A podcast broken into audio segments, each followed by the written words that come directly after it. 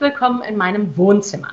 Dienstag hatte ich Fieber, Kratzen im Hals, Erkältungssymptome. Also Mittwoch gleich einen Test gemacht. Der Arzt hat mir Quarantäne verordnet. Ich war schon in Sorge, dass ich meine Arbeit als Pfarrerin für Wochen nicht ausüben kann. Gerade jetzt, wo so viele ein offenes Ohr dringend brauchen. Die Schwächsten sind noch immer isoliert. In meiner Gemeinde höre ich, dass sich manche seit Monaten und noch immer nicht vor die Tür trauen. Oder schlimmer. Was, wenn ich wirklich krank bin und bei den Beerdigungen und beim Gottesdienst in der letzten Woche jemanden infiziert habe? Aber der Test war negativ. Alles gut, ich darf wieder raus. Ins Studio zur Aufzeichnung für das Wort zum Sonntag komme ich trotzdem nicht rein. Im SWR braucht es immer zwei Tests im Abstand von fünf Tagen. Klare Regeln zum Schutz aller. Ich finde das gut und weder kompliziert noch schwer auszuhalten. In Deutschland leben wir ja in vielerlei Hinsicht wie vor Corona. Vielen aber gehen die Einschränkungen an die Existenz.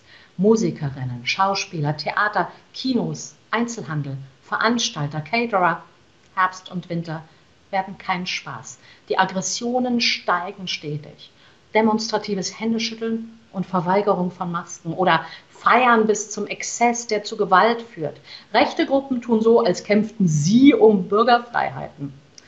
Hartes Ringen um Demonstrationen in Berlin. Eine Freundin motzt Leute beim Einkaufen an, wenn sie keine Maske tragen. Alle sind betroffen, alle haben eine Meinung. Selbst die geduldigsten und bodenständigsten verlieren die Nerven. Können wir das nicht besser? Streiten um den richtigen Weg, ohne Gewalt, körperliche, verbale? Ich selbst brauche wie alle Momente der Leichtigkeit, will die Isolation aufbrechen. Vieles geht ja. Ins Kino gehen, da ist derzeit meistens fast alles frei. Spazieren, wandern oder Radfahren sowieso. Auch Private Feiern sind erlaubt und möglich, ohne die Vorsicht aufzugeben. Gottesdienste draußen sogar mit Singen. Hier in Mannheim und an vielen Orten gibt es derzeit lauter Open-Air-Events. Manche sonst großen Konzerte sind auf einmal ganz klein und dadurch vielleicht auch besonders intensiv und schön. Wir machen ein Kulturfestival bei uns an der Kirche mit strengem Sicherheitskonzept im Freien, vorsichtig und mit Abstand.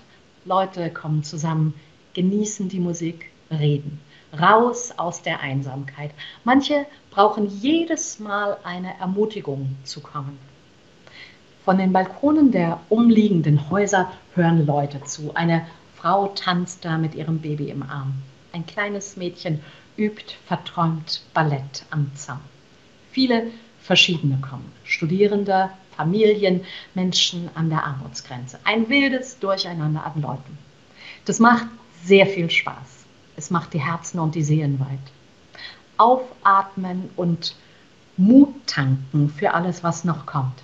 Ich bin froh, dass ich jetzt wieder dabei sein kann und wünsche auch Ihnen solche Räume, in denen die Seele weit wird und eine gesegnete Nacht.